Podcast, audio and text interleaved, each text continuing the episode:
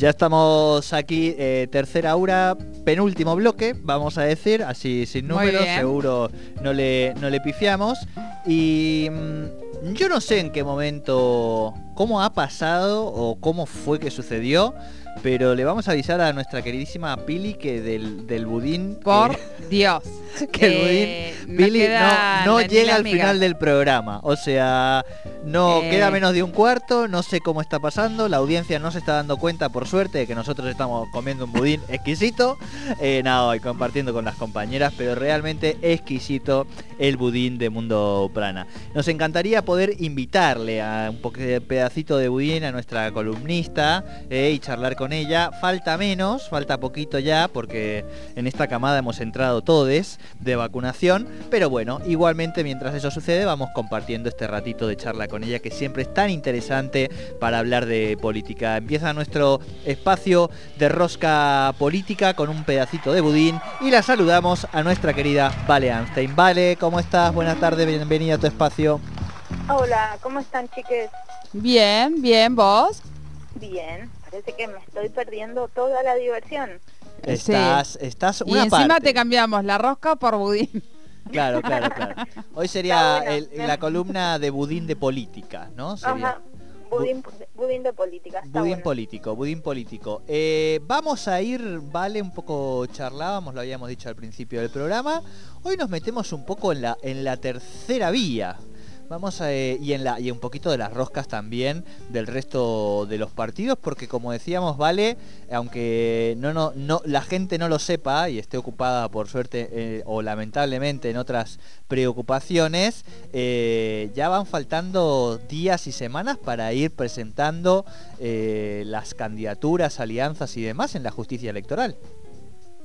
Así es, avanza el cronograma electoral, tenemos las pasos en septiembre y la verdad es que no falta tanto, eh, así que ya están todos los espacios haciendo sus, sus movimientos en función a esto. Eh, y bueno, en ese sentido se presentó eh, la semana pasada un espacio nuevo en algún sentido, no tan nuevo en otro, pero que encabeza Florencio Con la decisión de encabezar una lista para estas elecciones para diputado por provincia de Buenos Aires, obviamente, Randazzo es de Chivilcoy, uno de los Ajá. de Sí. los hombres de, de la pampa húmeda, digamos, que, que tantos, tantas referencias le ha dado a la política argentina. sí Este, y bueno, en ese sentido eh, presentó su candidatura con la idea de un espacio que busque mm, terciar entre Juntos por el Cambio y el Frente de Todos, de poder por ahí este, mm, lograr el apoyo de toda esta gente que no se define eh, por uno o por otro y planteando que esto no es solamente una cuestión coyuntural de- del momento y de lograr algunas bancas eh, en el Congreso, sino que quiere armar un espacio que pueda disputar realmente en el 2023. claro Eh, No, yo pensaba eh, cómo, cómo esto fue recibido, entiendo, la verdad no, no, no me he metido mucho en el tema, he visto como así como cosas sueltas. Yo le tiro un dato que capaz usted no conoce. ¿Quién fue el jefe de campaña de Florencio Randazzo el año pasado cuando le disputó el cargo Ay, de no, senador no, a no, Cristina? Yo lo sé, ¿Usted lo sabe? Dígaselo lo a. Soledad, dígaselo que ella no, No lo sabe. lo. El jefe de campaña fue Alberto Fernández en 2017. Bueno, recuerden que en 2015 Randazzo eh, quiso ser el candidato a presidente por el, Sí, por el claro. espacio kirchnerista PJ. Eh, no, no fue el resultado. De hecho, finalmente fue Scioli. No salió Randazzo y Sole se fue a España. Es lo único que voy a decir. Ah, ¿Viste? no, Es una, no. es una florencista de la primera hora. Claro, claro. Cuatro años se fue. Y ahora Claro. que volvió Randazzo, ella ha dicho, "Ah, ahora volvemos, ¿viste? Sacó el 3%, Ay, sí. acá nos tiran el dato, Randazo. No, un poco más Este, creo, ¿eh? ¿Cuánto sacó Vale, te bueno, acordás? ¿Cómo? A ver, Perdón, te estoy- ¿podrían subir un poquito de aquel lado? A, ver, sí, sí, ahora le pedimos a ver de mejorar un poco y te preguntaba si alguien, eh, cuál había sido el porcentaje de votos que había sacado Florencio Randazzo en 2017 en provincia de Buenos Aires cuando estaba de jefe de campaña Alberto Fernández, pero alrededor de 5 o 6 puntos, 4 puntos, por ahí, ¿no? Sí, sí, sabes que lo estaba buscando para justamente para la columna, pero no, no lo encontré el dato. Bien. Eh, esas elecciones fueron las que, bueno, Randazzo en realidad quería ir a quería ir a una paso con, con el 6 espacio más puntos, sí, alrededor de 6 kirchnerista. puntos. Eh, finalmente eso no sucedió, fue en una lista por fuera, la lista oficial la, la encabezó Cristina Fernández, que perdió frente a, a Esteban Bullrich en una elección bastante bastante atípica, digamos, por los resultados. Bullrich no era un tipo conocido. eh, Juntos por el Cambio estaba en un momento ya donde la, cuestión económica estaba haciendo mella, sin embargo, este, la vicepresidenta no pudo no pudo ganar esa elección y bueno y a partir de ahí Randazzo siguió construyendo un espacio obviamente ya no con Alberto Fernández este pero sí suma en este momento a otras figuras que eh, también estaban digamos en, en una línea parecida como fue la Baña en su momento. Bueno y a otros partidos más pequeños como Libres del Sur este, y hay que ver, realmente yo creo que, que hay un contexto que, que puede serle favorable, este, pero que también cuenta con los límites de ser parte ya, digamos, de la política, de tener una trayectoria dentro de uno de los dos espacios que conforman la grieta, por decirlo de alguna manera, este, y hay que ver si eso no, le va a ser una limitante a la hora de, de poder traccionar votos. Claro. Eh, creo que has tocado ahí un, tema que por lo menos a mí me parece central, eh, que no está ocurriendo, y que tiene que ver con la novedad en la política, ¿no? Esos espacios o, o referentes, quizá lo de Facundo Manes en provincia de Buenos Aires, si finalmente también larga su candidatura, podría ser, ¿no? Uno- una suerte de outsider, eh, que siempre se habla todos los años de que va a ser candidato, finalmente que diera el salto, pero me parece que no, pero aparece también desde el radicalismo y como vos decías, quien aparece hoy para charlar y construir esa tercera vía que está, que a veces es más ancha, menos ancha, pero que en definitiva eh, a veces digo logra tener mayor sustancialidad, eh, no, no vemos actores, actrices políticas institucionales eh, que vengan por afuera. No, totalmente, no se ve, no se ve la posibilidad, por lo menos en el corto plazo, de un espacio que realmente tenga posibilidades de disputar y que sea algo diferente tanto a Juntos por el Cambio como al Frente de Todos. Pueden ser diferentes en el cómo se están posicionando ahora, pero no son, digamos, no, no, no están planteando nada nuevo. Eso es un poco el análisis que se hace mm, el análisis que se hace ¿no? desde, desde varios sectores. Este, de cualquier manera, son elecciones legislativas, tienen otro, tienen otro cariz. Este, hay que ver si lo de Randazo realmente no tiene la, eh, digamos, hay un contexto donde también hay un desgaste tanto de, de Juntos por el Cambio, que ahora vamos a charlar un poquito Sí. de, lo- de esto que vos comentabas de Manes y cómo vienen siendo los movimientos ahí. El oficialismo tiene el, el desgaste de ser oficialismo también, Sí, de ser sí. gobierno, este, y hay que ver si en eso, digamos, no hay un, un espacio más grande para ser capitalizado por afuera. Claro. La verdad, este, falta, falta, o sea, falta poco y falta mucho para las elecciones, este, y bueno, cómo se van a comportar los votantes que, que digamos que están descontentos con ambos sectores, este, no, no, no es una no es algo que se tenga claro en este momento, ¿no? Porque en realidad la definición que hoy tiene ese espacio es que no está definido. Claro.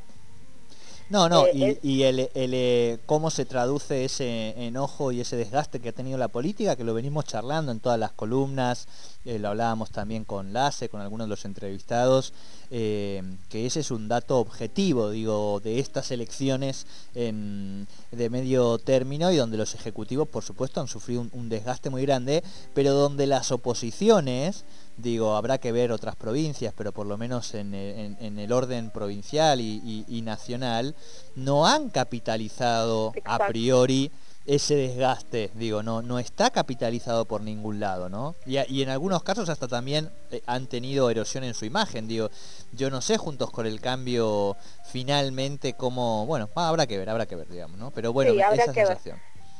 En, en el sentido de lo que venías diciendo, también quería comentar un poquito, el domingo hubo elecciones en Jujuy, elecciones legislativas para renovar este, en la mitad de la legislatura provincial y justamente el oficialismo de Gerardo Morales eh, hizo una muy buena elección, sacó un 42%, eh, el segundo eh, que, salió, que fue la lista del Frente de Todos PJ, sacó el 13%, o sea, una diferencia enorme. y en eso también, digamos, sucedió algo parecido en Misiones, que fueron las, otras elecciones que tuvimos hasta ahora en el país donde también ganó con, un buen porcentaje el oficialismo del gobernador Herrera. Este, y bueno, justamente ahí está un poco esto, hasta qué punto esta situación de crisis y de pandemia realmente va a ser tanta mella este, en los oficialismos, ya sea provinciales o nacionales, a la hora de cosechar un resultado electoral. Hasta ahora, digamos, pareciera que eso no es tan así y que de alguna manera juega tanto para un lado como para el otro, ¿no? O sea, por un lado está el desgaste de tener que ser gobierno en un contexto muy difícil, pero por el otro lado está eh, el capital de ser quien de alguna manera está proveyendo las eh, soluciones o digamos o el marco de, funcionamiento de la sociedad en este momento. Eh, eh, pero este, vale, también podríamos interpretar, perdón, ¿no? Em, de estas dos elecciones que quien paga más el costo es la, la grieta, digamos. Eh, ¿Cómo operó la grieta? claro, claro, que digo que eh, nosotros decíamos, bueno, eh, los oficialismos están muy desgastados. Bueno, estas dos elecciones han sido ganadas por los oficialismos provinciales y quienes han tenido un resultado magro han sido, tanto Juntos por el Cambio en un sentido, bueno, en, en Jujuy... Sí, más o menos, porque obviamente... está bien, está bien, claro cada, gobernador obviamente que construye su, imagen, su perfil eh, y, su vínculo con sus, con sus ciudadanos eh, desde su lugar particular y desde las características propias del, lugar en donde está, ¿no? Pero la verdad es que Morales, por ejemplo, es una persona que es uno de los referentes tanto de la UCR como de la UCR dentro de Juntos por el Cambio. Y justamente esta elección lo ha eh, reposicionado en ese sentido y ya se lo nombra como uno de los posibles este, candidatos a presidente en 2023 y por otro lado el digamos la oposición provincial que sería el PJ el Frente de Todos fue eh, fragmentado en varias listas eh, por lo menos en Jujuy y, y no tuvo ninguna de ellas tuvo una buena performance este, entonces también en las provincias eh, juegan sus particularidades, pero no dejan de estar insertas en el proceso político más general, ¿no? Eh, sobre todo la figura de, Gerardo Morales. En Misiones el gobernador también, bueno, es, eh, es del PJ y de hecho tuvo una lista, digamos, que le compitió por afuera, que era más cercano al kirchnerismo, este, pero también hizo una buena elección. O sea, son variables que se van combinando en cada momento. Un poco yo lo que me, me llamaba la atención es eso. Bueno, eh, venimos escuchando un poco el tema de los oficialismos, cómo van a salir desgastados y demás. Y bueno, hay que ver si esto están así. hay, hay que verlo. Em, y bueno, en esto de, que les comentaba del, de la elección de, de Jujuy, justamente uno de los que fue a felicitarlo, eh, personalmente a Gerardo Morales fue Facundo Manes, junto con Martín Justo, eh, fueron hasta Jujuy, que venía de justamente de eh, ser definirse ya como uno de los precandidatos, digamos, a, encabezar la lista en provincia de Buenos Aires por Juntos por Juntos por el Cambio, este, y pero claro que ahí no tiene todo el camino allanado, sino que en principio tendría que ir este, a las pasos a competir con Diego Santilli, que es el, el actual vicejefe de gobierno de Cava, hombre de Rodríguez Larreta, y que es el que se menciona para competir ahí.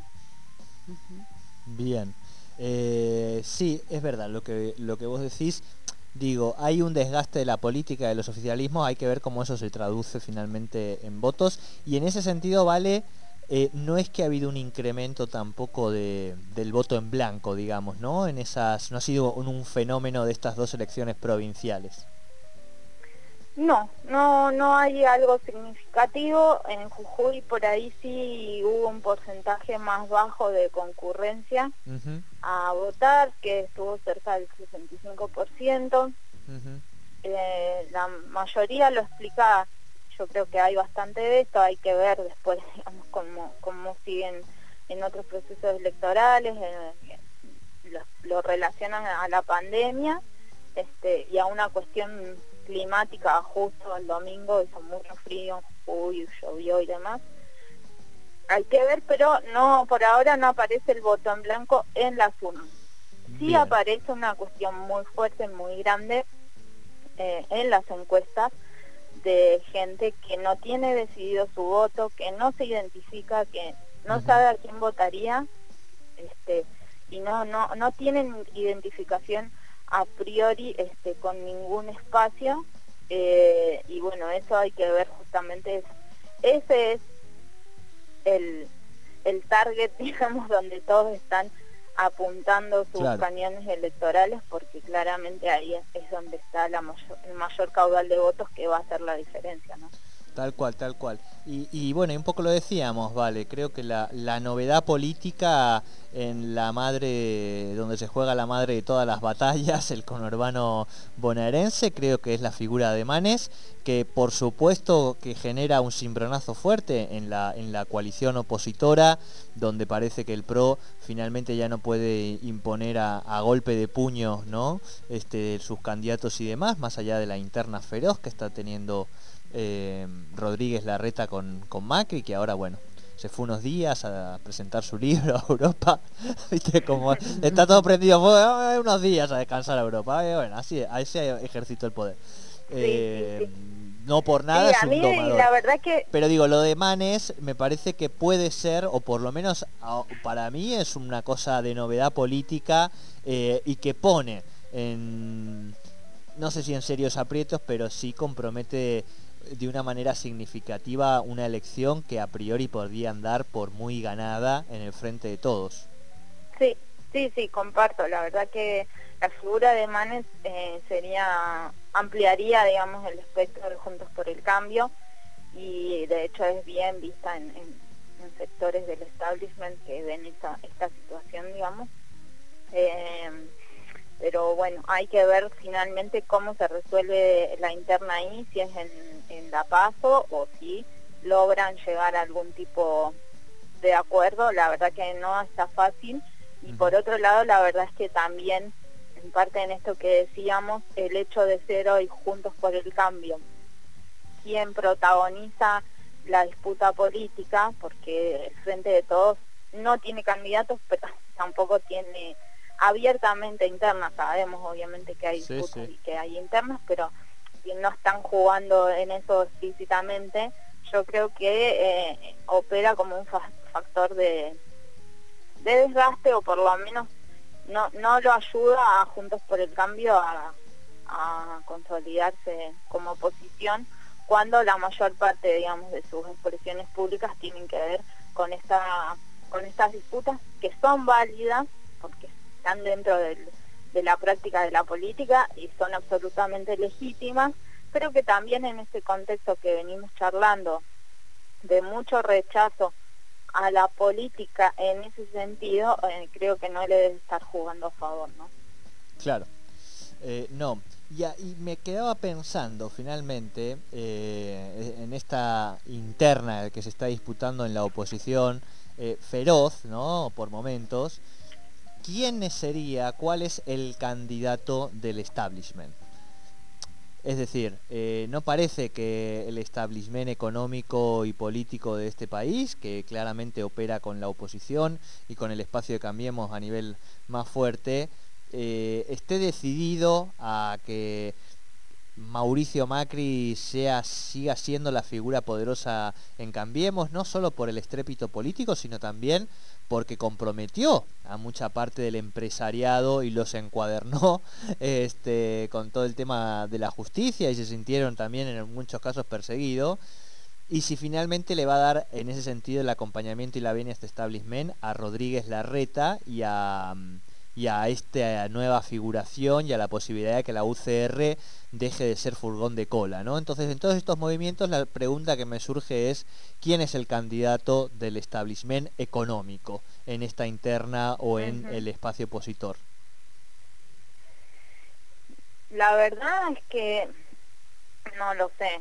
Creo que Rodríguez Larreta debe ser considerado o, podría ser considerado como un buen candidato. En ese sentido que vos planteabas, me parece que Macri hoy por hoy es una figura que es eh, más conflictiva, digamos, que no plantea un camino como el que está planteando Rodríguez Larreta y que justamente está costando la interna, eh, de ampliar la coalición de Juntos por el Cambio y de ir una cosa más hacia el centro. Eh, pero la verdad eh, no lo sé. Y la otra verdad también es que falta para el 2023, en el, en el contexto en que nos venimos moviendo en los últimos años, eh, es difícil hacer previsiones. Sí, sí, sí, es verdad. Tanto, ah, no solo políticas, económicas, me parece que la incertidumbre es el otro el otro jugador de esta cancha, ¿no? Sí, sí, sí. Por un lado es el descontento, el descrédito y, y por otro es la incertidumbre, sería la línea, la línea de tres de ataque con la que estamos jugando, este, y bueno, es, es complicado. Yo creo que Rodríguez Larreta sería un candidato bastante aceptado. aceptable, sí, sí, sí, sí, sí, Pero bueno, hay que ver justamente cómo llega a, al 2023. Por otro lado, creo que cualquier candidato del PJ no es malo para el establishment tampoco. ¿eh? Eh, mm. Depende, dependería del contexto y del, de la coalición en la que esté jugando. Sí, sí, después hay distintos niveles, digamos, ¿no? Pero claramente eh, si tenían en algún sentido algunos sectores de ese establishment, Círculo Rojo, la fantasía de que Alberto podía romper con Cristina y tener eso ya creo que ha quedado dinamitado esa expectativa eh, en ese sentido, ¿no? Sí, sí, por lo menos, este, por lo menos por ahora pareciera que sí. De cualquier manera, justamente creo que hay una cuestión que, que va a ser valorada que tiene que ver con eh, cierta estabilidad y previsibilidad que puedan otorgar eh, los candidatos y los, espacios políticos y, por eso hay que ver ahí quién, quién se queda con esa banderita, ¿no? Pareciera que Macri no es. No. Claramente eh, Cristina Fernández tampoco y entre esos dos, bueno, hay todo un espectro de, de, dirigentes y presidenciables, este diría también el turco Asís. Bueno, vale, eh, le hemos pegado un buen repaso a la oposición, que le hacía falta también, y empezamos también a abrir eh, las miradas por afuera de esta grieta que es importante, y bueno, y después eh, seguramente hablaremos también de la izquierda y de si llegan a la unidad o no, que están debatiéndola en este momento, así como la izquierda debate intensamente las cosas. Y bueno, está lleno en este momento de si van a una paz o si no, así que también nos dejamos a, la, izquierda para, para, próximas columnas. Te mandamos... Sí, de hecho hoy pensaba eso, qué poca bolilla le damos en el análisis político a la izquierda, eh, que viene siendo un actor ya a esta altura más que consolidado y estable del escenario. No, no, te juro que no. eh, tenemos una audiencia. No, no lo digo por Una por audiencia de ustedes, en progre y- general. y trosca acá en la provincia. No, y yo he hecho algunos contactos para poder sacar a los dirigentes nacionales. De hecho, ayer hablemos con, con la prensa de uno, así que en esta semanita también vamos a, a debatir con los protagonistas aquí en el programa, cosa de que la semana que viene podamos agarrarlos a- en la columna. ¿Te parece? Me parece muy bien. Y para terminar, eh, les voy a dejar en Twitter una nota. Bien. de un eh, economista que salió en Infobae, Emiliano Anselmi, que justamente analiza eh, el correlato entre, lo, entre la situación económica y las posibilidades y los posibles resultados electorales de este año. Me pareció interesante, así que se las comparto ahí en las redes. Perfecto, bienvenido sea y sigan eso por Twitter a quienes les gusta este espacio, porque después es verdad que con Vale terminamos compartiendo alguna nota, eh, bueno, en general alguna cosita más de recurso le solemos subir a las publicaciones de la columna en Twitter, así que también invitarlos a eso, a la audiencia que lo pueda seguir. Vale, querida, buena semana en lo que resta, abrigadita por favor y charlamos la semana que viene. Un abrazo grande. Un abrazo, Valeria, con la rosca política aquí en Tercer Puente.